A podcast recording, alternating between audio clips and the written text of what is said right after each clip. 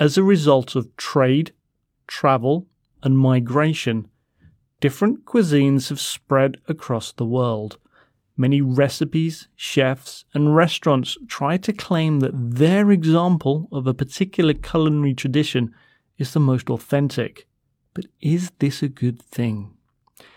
People care about authenticity because food traditions are closely linked to identity, particularly for migrant communities.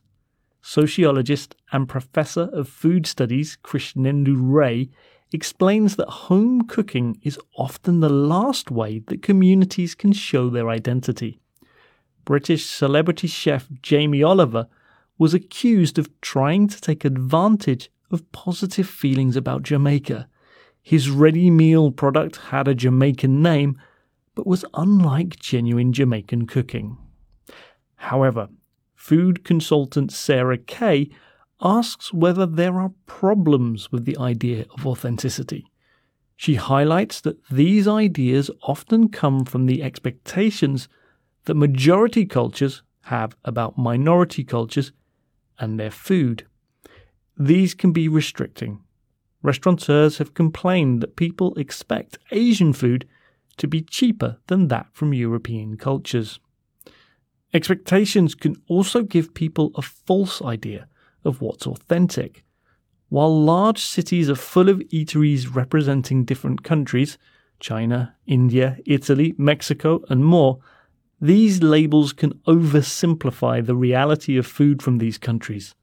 Stephanie Elizondo Griest was surprised by the difference between regional specialities in different parts of Mexico and what she ate growing up as a Mexican American in Texas, but feels that both are authentic examples of Mexican food.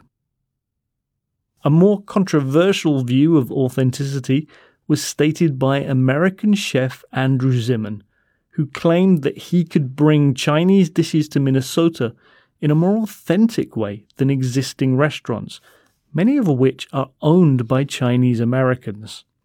Writer and food podcaster Ruth Tam points out that while these restaurants altered their menus to suit local tastes, so does Zimmern.